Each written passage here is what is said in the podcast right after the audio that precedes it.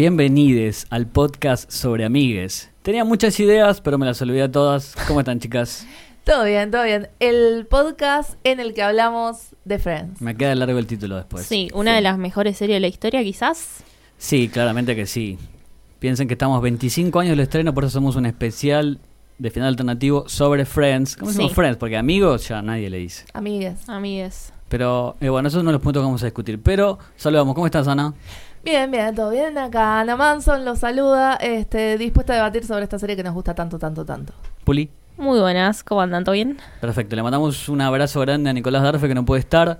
Tiene que trabajar el pibe, ¿viste? Hay que llevar. Ya lo extrañamos. Es como Sí. un capítulo de Friends sin Ross. Una cosa así va a ser este podcast. Polémico, Ross. Sí, Bueno, Vamos. pobre Nico. Vamos a llegar ahí. Sin Chandler o sin Joey. Ahí A está. mí me gusta más. Eh, o sin Paul Rudd, porque también. También. podría ser. No, pero Paul Rudd es un eh, invitado especial. Pero arranquemos entonces. ¿Qué es para ustedes Friends?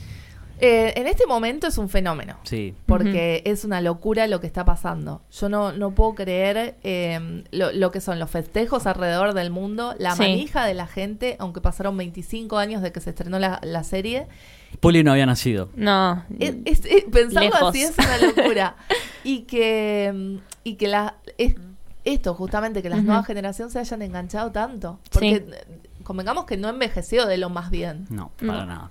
No, y es como vivir como en el estreno, digamos, que me imagino que la manija era así. Bueno, por algo No. el último capítulo fue el más visto en la televisión en su momento. O sea, sí, ese episodio por ahí igual todavía no teníamos esta cuestión de eh, tanto, tanto acceso a los estrenos Sí. mundiales y al streaming y todo esto. O sea, eh, sí creo que se pasó acá la misma semana, si mal no recuerdo. Sí.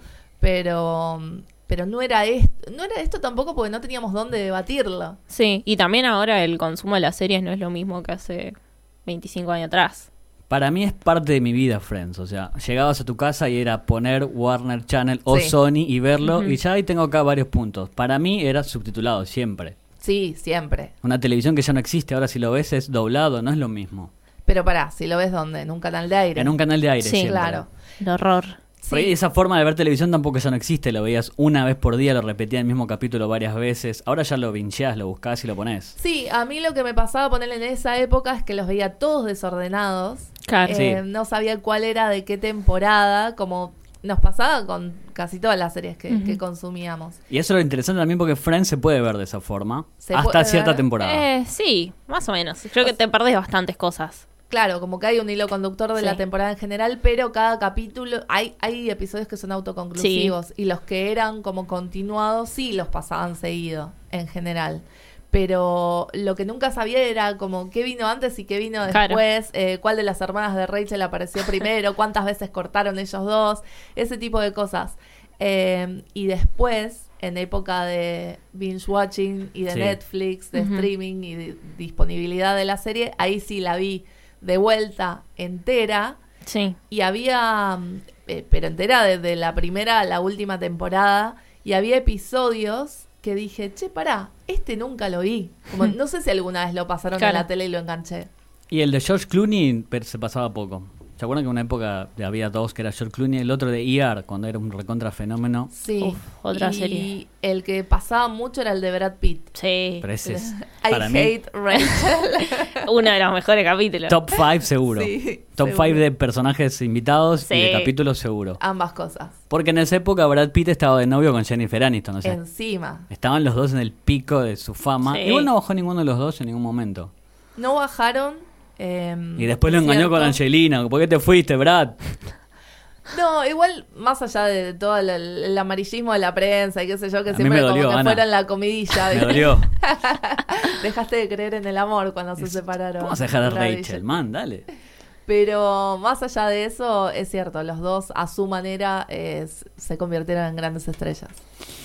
¿Y cuántas temporadas son? 10. Diez. Son muchísimos capítulos. Y la verdad que 236 exactos.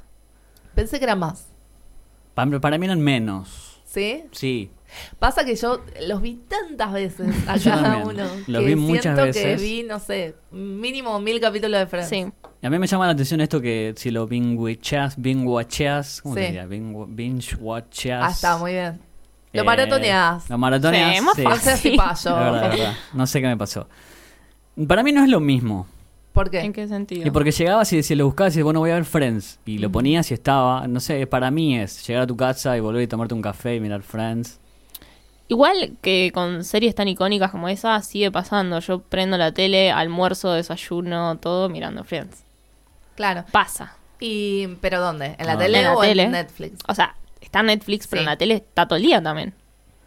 Pero Está no es, todo lo el mismo, día. no es lo mismo. Bueno, Netflix Volvemos. pagó un toco de guita para que no le saquen Friends Eso este año. es un movimiento raro en todos los sistemas de streaming. O sea, no tenés un producto nuevo que sea lo suficientemente interesante que tenés que pagar tanto por una serie que ya se vio demasiadas veces. Sí. Es y una de las tantas preguntas que dejamos siempre al aire en este podcast. Piénsenlo. Yo diría que sí. Eh, me gusta esto de ir tirándole consignas a la gente para que respondan, porque este episodio va a tener muchas de esas. Siempre. Pero, además, eh, otra de las cosas que hicieron co- que, que demuestra este punto es esto de anunciar Seinfeld para 2021. 2021. O sea, what? ¿Cómo- Lo mal que estamos que festejamos una serie que va a estar disponible recién en 2021 cuando... no- Sí, que la tenemos al alcance de la mano, sí creo. Más Sí. allá de que la podés ver legalmente en Hulu, En Amazon Prime. Amazon. en sí. Amazon Prime, perdón, la podés torrentear. O sea, no estamos a favor de la piratería, pero lo podés hacer.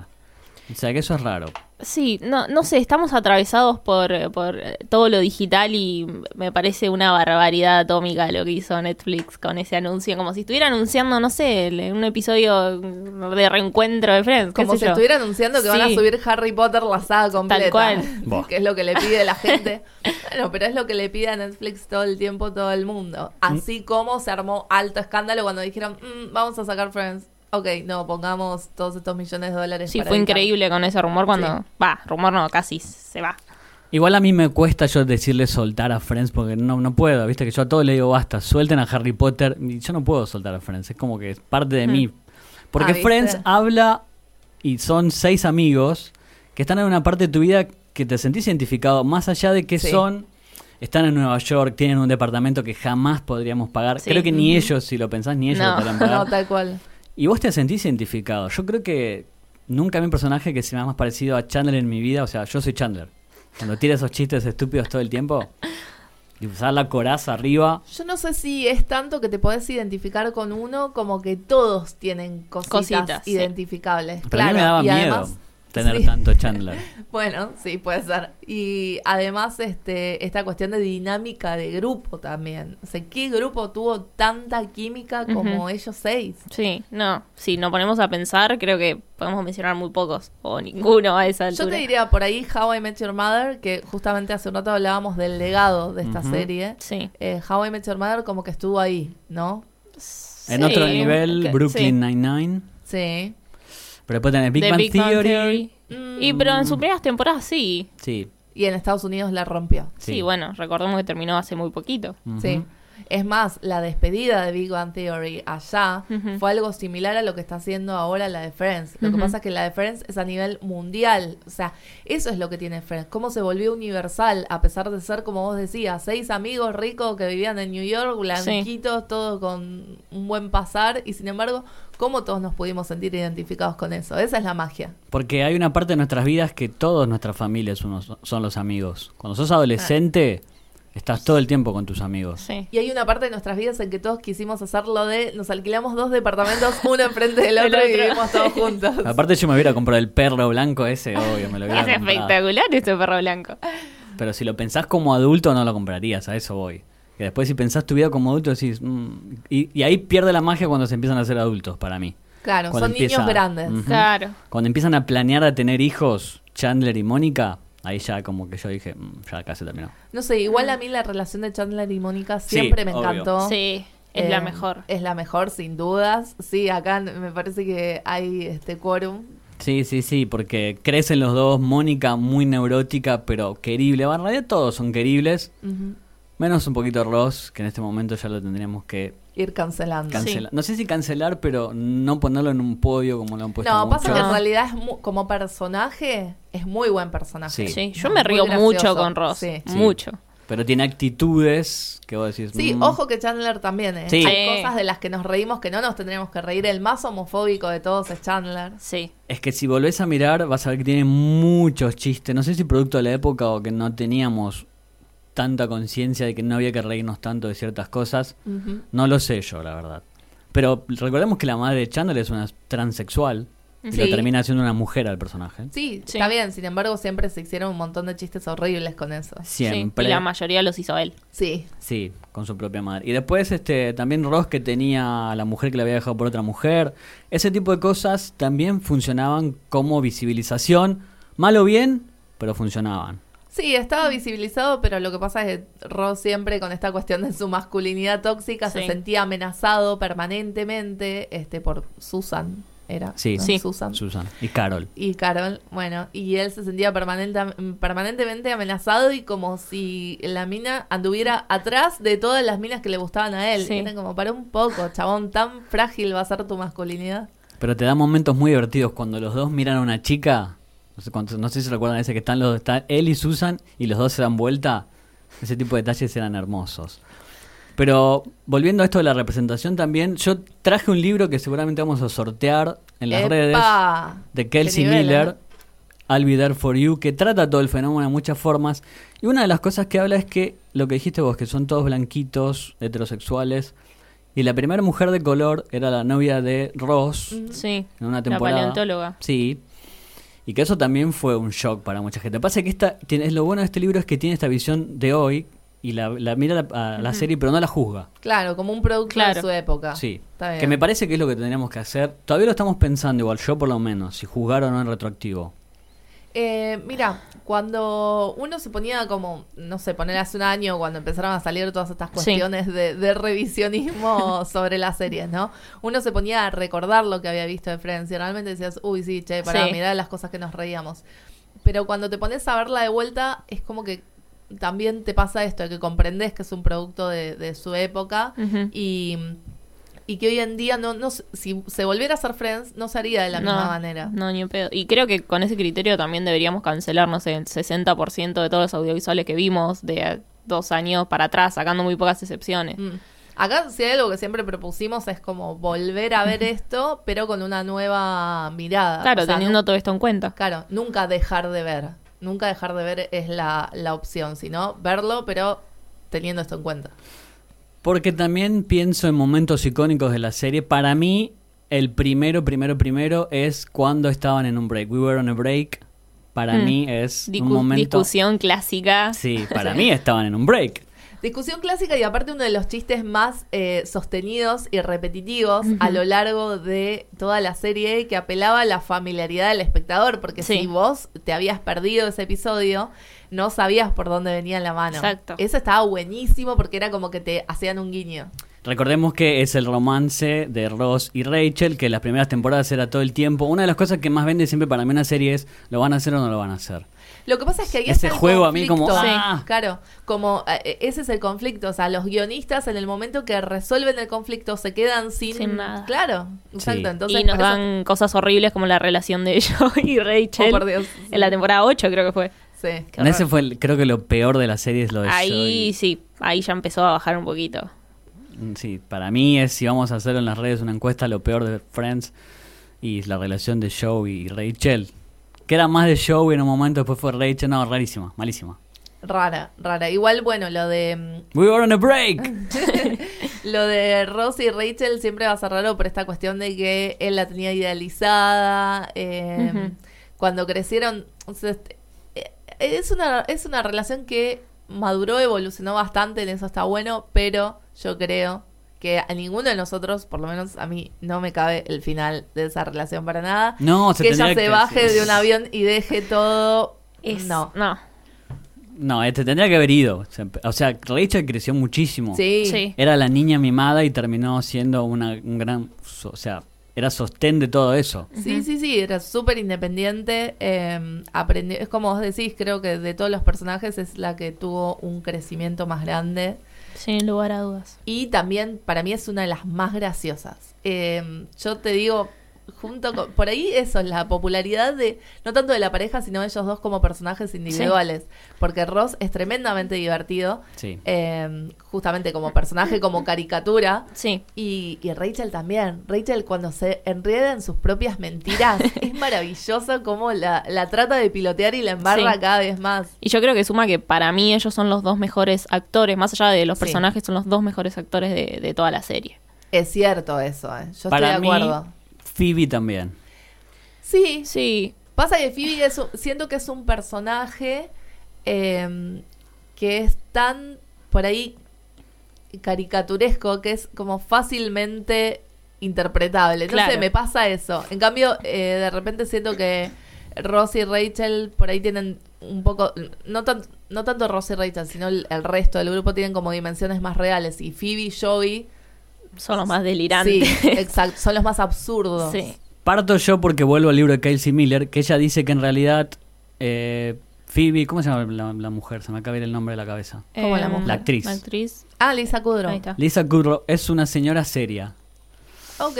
Ujú. Y vos decís, ¿y cómo te hace reír tanto? O sea, la clave que ella dice es que en realidad que ella tenía que dar, que es tan inteligente que Sí. tenía que dar menos inteligente, y esa es la clave de su actuación. Claro, como bajarse. Claro. Y Joey también. Joey era, pensemos que cuando empezó la serie eran todos desconocidos. Sí. No son las superestrellas que son hoy. No. No. Y eran todos, o sea, ninguno tenía un ca- una capacidad actoral tan grande. Creo que Mónica había hecho un video con Bruce Springsteen. Sí, era la única que más o menos tenía experiencia. Pero Ross venía del teatro. Joey tenía un video con Bon Jovi también. ¿Cuál? Ya lo estoy googleando. Ah, ¿viste? Le vamos a preguntar a Maru Manson en Twitter. Le mandamos, tire un, la data. le mandamos un beso. Pero, entonces, sus preferidos, ¿cuáles son? Yo creo que Rachel. Me Mm. gusta mucho, mucho Rachel. Sé que no es una opinión muy popular, Hmm. pero realmente me hace divertir muchísimo su personaje. No sé, yo durante los años fui cambiando. Sí, eso, eso eso, también es divertido, sí. está bueno. No sé, será el, el momento de la vida de cada uno que se identifique con la persona. No sé, hoy te digo Phoebe. Phoebe me, Phoebe. me hace reír mucho. O sea, tiene actitudes media de forra Sí. bastantes veces, pero no, yo me río mucho. Bueno, sabes que mucho. de chica era mi preferida, Phoebe. Sí. Y cuando crecí digo, che, pará, esta mina es re jodida. es muy Sí. pasivo agresiva, está todo el tiempo, viste, Sí. como tirando bombas y, y escondiendo la mano. Muy Y- mala leche. Chandler siempre.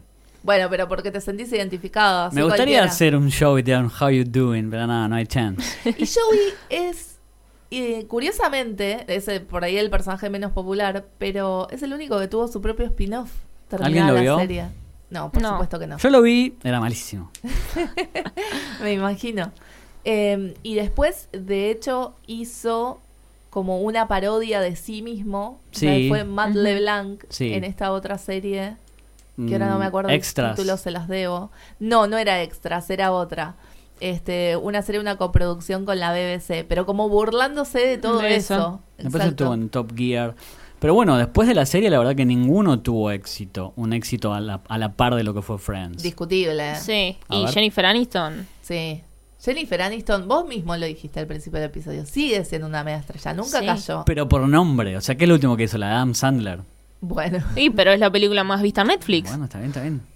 Si voy a pensar en calidad, digo no. Si voy a pensar en. Bueno, llegada, pero hace sí. poco hizo, creo que se llama Cake, eh, una Sí. peli dramática que Jennifer Aniston la, la descose realmente actuando ahí. No, yo digo que tendría que haber llegado a un estatus tipo ponerle Julia Roberts de ganar premios. Lo que pasa es que, mira, eh, lo que está pasando hoy, por ejemplo, que los actores de cine se pasan a la televisión, en esa época era al revés. O sea, en esa época como que lo tenías muy dividido, ¿no? En actores de cine, actores de TV. Sí. Los actores de TV de alguna forma eran actores menores. Y pegar el salto al cine era como la gran... Sí, y más si eran actores de comedia. Uy, ni que hablar ahí, sí. Por eso. Y eso también nos lleva a los invitados de Friends, porque a, a medida que ganaba popularidad, los invitados iban creciendo. Ustedes dijeron Brad Pitt, para mí está top 5 de los Sí. invitados, Sí. pero después estaba Paul Rudd, Christina Applegate, Ujú. Danny DeVito, Gary Sí. Oldman. Gary Oldman, cuando le tiraba las La- pesas. Excelente. Estuvo Susan Sarandon también, Winona Ryder, ¿no? Sí. Tuvieron nombres tremendos. Bruce Willis. Bruce Willis. Willis. Bruce Willis, eh, eh, la leyenda cuenta que perdió una apuesta. Sí. Y por eso tuvo que estar en Friends. Igual turbio que salía con la hija, Ross era como... mm, era muy chiquita la nena esa. Sí. Sí. Era, era, viste que si te lo pones a pensar decís, oh, ¿dónde está toda esa gente ahora? Todos los secundarios. Gunther, ¿dónde está? Gunther, ¿dónde estará Gunther? Bueno, pero ese era un chiste que quedó, básicamente. Le dieron un par de líneas y vio que garpó en la gente y dijeron, bueno, vamos a ponerlo a hablar más. Ajá. Además era barista en la vida real, Sí. Gunther. Entonces, claro, tenía ¿Posta? como... Sí, Claro, por eso lo eligieron. tenía como un desempeño detrás de la barra que no eran tanto sus capacidades actorales Claro. como... Numeral datazo de Ana Manson, ¿eh? Eso lo tenía ¿viste? esa. Estoy llena de fan facts. Y sí, porque somos todos muy fans. O sea, no dijimos de entrada que somos todos fans. Nos gustaría que esté Nico, que también tenía una mirada Sí. sociológica, que él tenía otras cosas, pero bueno, las agregará en Twitter en algún momento. Sí, definitivamente. Es que este, para mí es un debate para seguir en las redes, tanto lo de personaje preferido como todas las que tiramos acá, porque por ahí nosotros estamos muy de acuerdo, pero la gente nada que ver. Sí, pero la gente, viste, que opina lo que quiere. Por supuesto, todos opinamos Como lo que nosotros, sí. Casi tiro un bote en bien, pero no, no lo dije. Uy, este chico, por Dios. Y otra de las cosas que le pasó a Friends que fue atravesada por la tragedia. El 11 de septiembre Ah, sí. Sí. pasó en Nueva York, o sea, era el lugar donde ellos estaban. Y en este libro Vuelvo cuenta que cuando volvieron a grabar, o sea, después de toda la tragedia, sintieron como que ellos le estaban trayendo alegría a la gente Sí. y en un punto era eso. Sí. Creo que fue Lisa Kudrow justamente la que dijo eso. Y qué loco que la más seria Sí. del elenco haya sido la que dice, bueno, nosotros le- le- con esto le traemos alegría a la gente. Si no me equivoco, fue el episodio de Halloween en el que ellos se disfrazan. Sí. Este, Phoebe de Sí, super. Superchica. eh, Mónica de Gatúbela. Bueno, Gatúbela, de gato. Más o menos. Sí. Este, pero es, es uno de los episodios más divertidos y justamente está bueno esto, ¿no? Como, como lidiar con una tragedia tan grande eh, en un show tan livianito. Sí, como siempre, el cine, las series como escape de, de la realidad a veces, que es lo único que, Mm. Que que nos tenemos, sí. sí. Porque ya estaban todos medio cansados, dijeron, estaban por largar todo, dijeron, bueno, no, aguantemos un par de temporadas más para que la gente se siga riendo. Y ganamos unos millones Sí. más. Bueno, eso, esa es otra discusión también. Cuando empezaron a ganar, ganaban 750 mil, después un millón, después ahora ganan también por las repeticiones. O sea que son hipermillonarios todos. No al nivel de Seinfeld, porque ahí era el que escribía y el que hacía todo. Claro. Sí, las últimas dos temporadas eh, hicieron un acuerdo para que todos cobraran un millón por capítulo. Y ahí también sentaron presente, porque Sí. después este, un montón de series repitieron esto y sin ir más lejos de Big Bang Theory. Ujú. Casi, casi que se cancela porque no podían llegar a ese acuerdo. Bueno, vuelvo siempre al libro porque me gustó mucho a mí y dice que desde el comienzo los seis actores se dieron cuenta de la química que tenían entre ellos. Imagínate vos que llegabas a un set y estaban cinco pibes ahí y llegabas vos que sos Chandler, decís, para, esto es algo grosso. Y se dieron cuenta y dijeron, Sí. hicieron un pacto y dijeron, bueno, acá nadie va a decidir nada por sí solo, vamos a decir Sí. todos juntos. Como nosotros. Claro. Claro. Y uno de los datos que tira Kelsey Miller, que tiene una gran investigación, dice que el director, uno de los directores, no recuerdo el nombre, lo lleva antes de que se emita el primer capítulo a Las Sí. Vegas para que sientan lo que es ser anónimos por última vez. Gran Sí. leyenda esa. Sí. Gran leyenda porque se dio cuenta, o sea, calculo que todos a la primera vez que lo vimos dijimos, pará, ¿cómo puede ser que estos seis tipos sean, tengan tanta química? Tal cual. Es algo irrepetible que se intentó muchas veces, no se pudo volver a hacer. De hecho, no pueden volver a hacer una remake, una película, pero no lo van a hacer tampoco. No, aparte ahí también hay otra cuestión, el tema de, de ego, de tratar de que mi personaje sobresalga del resto. Y bueno, Es volvemos cuando de decían que Ross y Rachel en un momento eran los, la pareja de América. Mm. Seguían estando al mismo nivel con los otros actores, o sea, tenían siempre el mismo acuerdo. Sí. Eso es loable, más allá de que son ultramillonarios, ahora todo lo que vos quieras. Pero en un medio tan cruel a veces, Tan tan, competitivo. es loable que hayan tenido esa, esa visión, decir, bueno, somos nosotros seis contra el mundo. Sí, Exacto. Tal cual. Además, eh, no solo el compañerismo de ellos, sino que en ese momento eh, que no hubiera diferencias entre lo que ganaban los hombres, lo que ganaban las mujeres, lo que ganaban los protagonistas, lo que ganaban los secundarios. La verdad que sí, es admirable. Y ese es otro debate también de Friends, de quién es el verdadero protagonista de la serie. Es una serie Mm, coral, por eso tiene tanto, Exacto. tanto éxito también. Está buenísimo que cada uno tenga repartido. De hecho, no sé si les pasa, eh, en mi memoria eran por ahí más protagonistas eh, Mónica, Hmm. Rachel y Chandler. Ah, para mí era Rachel y Ross. Ross Sí. para mí era el protagonista de Sí. Friends cuando era chiquita. Bueno, y cuando la volví a ver dije, ah, bueno, pará, pero Ross tiene mucho más Sí. protagonismo del que yo recordaba. Es que ca- para mí que capaz que si la ves después de mucho más grande la vas a entender de otra forma. Es una de Eh, las pocas puede ser. series que creo que podría resistir ese tipo de cosas. Hay, Sí. hay igual un estudio que te dice por temporada, no me acuerdo exactamente ahora, pero por temporada como que hay un, un protagonista. Lo bueno Ah, también mirá, es que... Pero debe ser por horas No. de diálogo. Sí, por o- minuto. sí. eh. Lo bueno es que tenés muchas cosas para ver más allá de la serie. Tenés libros, tenés documentales. En realidad tenés que ver un buen documental de Friends. Sí, le tiramos la idea a Netflix que quiere seguir capitalizando Friends. Bueno, hacete un documental, amiguito. Pero aparte seguro, una vez por año tenés el, el rumor de se viene la película de Friends. Ah, el Todos le reencuentro. damos- Todos le damos clic, clic, clic. No, chicos, no se va a hacer. El reencuentro cada vez que alguno de ellos dice algo. Hace poco estuvo Jennifer Aniston con Ellen DeGeneres y también Sí. tiró eso. Eh, Mónica que sube todo el tiempo a Sí. sus redes, a Instagram. Así no, ¿ves? Si no sueltan ellos, yo tampoco Claro. voy a soltar. Tal cual, ahí está la excusa perfecta. Si no sueltan ellos, ¿por qué vamos a soltar Me gusta. nosotros? Yo no los quiero soltar más allá de que Mónica, la cara, te podría haber tocado un poquito menos para mí. Sí, bueno, pero ahí están las presiones de la industria, Sí. ¿no? Metiendo mano. Tendremos que dar esa discusión en algún momento también. La vamos a dar, seguramente. Eh, pará. Eh, acá voy a tirar una difícil. A ver. ¿Episodio preferido? Yo, Yo lo sé, el- sin lugar a dudas lo tengo clarísimo. A ver, ¿cuál es el del que todos se enteran, lo de Mónica y Chandler. Me río mucho, Ay, mucho. El, que de- hacen el... I know, we know. know, they know. My eyes. Es como que hay muchas cosas icónicas en ese capítulo. No, Sí. pero el de la el de contest, cuando hacen que preguntas y respuestas, que Ross, El- para mí es ese. El del, pa- el del departamento. The Pasa One que with the Embryos. Para mí también es ese porque me divierte muchísimo la dinámica y lo he hecho con mis amigos y es lo más divertido que hay en el mundo de esto, probar cuánto se conocen unos a otros. ¿Y de qué trabaja Chandler? Nunca supimos. Transporter. Me parece que es- ese es muy bueno. El que tienen, a mí me gusta mucho el que, ¿te acordás que Joey era un presentador de un programa que era Bambuzo del juego? Que lo terminan jugando. Sí. Ese me gusta mucho. Las también. reglas incomprensibles. A mí el que me gusta mucho también involucra una trivia, que es el de que yo iba a la, al concurso. El concurso, sí. Sí, sí, sí. Y, y también todos los de Halloween, los de Día de Acción de Gracias y todo eso, esos son Sí, el que está- espectaculares. El que está Brad Pitt de Acción de Gracias también me parece. Sí. Y hay un. Hicieron como una encuesta que todo. O sea, Friends está como de 7, 14 para arriba. O sea, es como que de muy buena a excelente los, los capítulos. Y el peor para la gente, para los críticos, para todos, es el de la invitación. Se llama en el que Ross pelea con Emily por unas por las invitaciones, a ver si invitaron o no a Rachel al casamiento. Ay, lo que pasa es que eran infumables Eran, sí. esos dos. Eran Emily. infumables. Sí. Y además, digo, le metían como demasiado dramatismo por ahí a Mm. una serie que siempre fue más liviana. Más liviana. Entonces, este, costaba como seguirles. Pero Pero, aparte bueno, ahí ese era- fue el, el peor.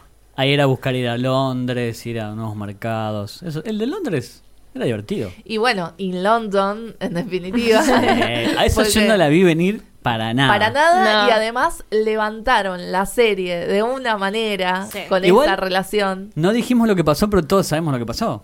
Es rarísimo eso.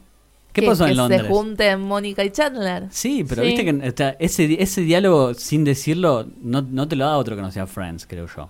Puede ser. No, pero así con un montón de cosas. Vos decís unagi Sí. Sí. y todo el mundo sabe que no estás hablando de la comida japonesa, sino que estás hablando de un estado mental. My Sandwich también. Lo mismo con Pivot. Pivot. Sí. Excelente. Sí, esos capítulos por ahí no, no recordás la trama general, si no lo viste 80 veces, ¿no? no recordás la trama general, pero te quedan esas cositas como esos guiños de la serie que son maravillosos. El de Mónica bailando con el pavo en la cabeza Sí. también. Sí, icónica. Yo todavía tengo el Josie does not share food. O sea, yo no comparto. Sí, hay un montón. Bueno, montón. Si entran ahora a Google Sí. y ponen los nombres de los personajes en el buscador, aparecen cositas así. Eh, Joey tiene el de Joey doesn't share food, Mónica te limpia la pantalla, pantalla. Rachel aparece el peinado de Rachel, porque esa es otra, la Sí. influencia que tuvieron en la cultura en general, en la moda, Sí. en, en Todo. todo. en la sociedad. Eh, el peinado, el, el corte de Rachel, se llama The Rachel. O Sí. sea, vos Sí. vas a la peluquería y decís, haceme un Rachel. Es que eran hipster antes de que existiera Sí. la palabra. Y por eso hoy vinimos a grabar con 50 mudas de ropa, como Joey. Yo vine comando, comando, obvio. Comando. Excelente, pero la verdad que nos queda mucho para hablar de Friends. Para mí podríamos seguir horas hablando de Sí. Friends. Que son muchas temporadas, son muchos momentos icónicos, son dentro de, lo, de los mismos episodios. Vos de repente decís, no, este episodio tenía todo esto. sí. Todos que hicimos también el cuadro de Phoebe, ¿no? Que tiene la Uy, muñeca. Gladys. Sí, Gladys. Está, lo pusieron también en el, el café que hizo Warner Channel para el festejo del aniversario. duró que muy poquito eso. Duró muy poco, había una cola impresionante para entrar porque yo creo que no se esperaban el- justamente lo que hablábamos al principio, el fenómeno que es la Sí. cantidad de gente que sigue amando esta serie 25 años después de su estreno, 15 años después de que terminó. Y, y esto, y de todas las generaciones. Es inexplicable. Para mí, si lo, si lo pones a pensar, no lo vas a poder explicar. No sé, pero piensan ustedes. Por ahí Nico lo puede explicar La con verdad. sus ciencias sociales. Sí, le mandamos un abrazo a Nico. Pero nos quedaría, o sea, ya dijimos preferido, ya dijimos todo. ¿El peor capítulo que vieron? Uh, Eh, heavy esa. sí, el peor. ¿Alguno El que vuelve Rachel, el que no se va. El último. Es- Eh, sí, no to- sé si toda es esa uno de los- seguidilla de Sí. los últimos, quizás. Sí, puede ser, es cierto. Tuvo uno de los cierres más, Más flojos. raros, sí. Sí, puede ser. Pero qué loco, ¿no? Porque todas estas series, o sea, si vos ves eh, How I Met Your Mother pasó lo mismo. The Big Bang Como que cuesta mantener arriba. La magia. Para mí faltó nombrar a uno de mis personajes fa- favoritos y me- con eso ya me quiero despedir, que es Janice. Uy, Oh, Janis. Janis. My God. God. La peor risa de la historia. Pero tenía una muy linda relación con Chandler. Si La verdad que sí, bastante sana. Y, mm, Se bancaban entre los dos, porque los dos eran re locos. y otro personaje que me encantaba cuando aparecía era Úrsula, Sí. Hmm, sí. la hermana gemela de Phoebe. Que venía de otra serie. Sí, que hacía el crossover con Mad About You. Sí. Sí. Que ahora, Muy ¿quién se acuerda de Mad About You? Los Yankees y hasta Ojo, ahí. eh, hay como una especie de revival de Mad About You. Pero no al nivel. O sea, hay pocas series que tienen el nivel de Friends hoy en día. Y, mm, ¿cómo se llama? Stranger Things rescató al actor, al protagonista. Paul Sí, Reiser, Paul, sí. Paul. Reiser, sí. Pero estaba en Alien, ese yo lo banco, pues estaba en Alien. Pero la verdad que para mí tendremos que seguir en las redes esta discusión de cuáles son tus preferidos, por qué te gusta Friends. Por favor. sí. Vamos a sortear este libro, ya vamos a ver cómo, pero vamos a sortear el de Casey Miller. Porque si, si te gustó Friends, te va a encantar este libro.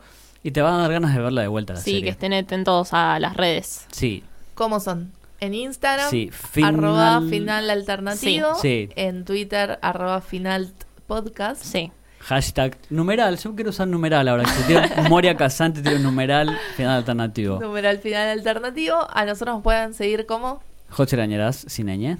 ok, arroba Josier ganará. Sí, con Z. Bien. Me quiero poner el José de la gente, pero no sé, lo estoy dudando. Ponelo, Sí, ponelo. por favor. Te aprobamos acá. Sí. Eh, a mí me pueden seguir como arroba capitana con doble N. Y a mí como arroba guion bajo. No, arroba puli guion bajo ragoy. Era re complicado el arroba. El de Nico es Nicolás Darfe, si no me Sí, equivoco. Sí. Le agradecemos al señor Francisco Palleiro de fr.pal en, En Instagram, Instagram. a FM Boedo y nos vemos la siguiente. Beso.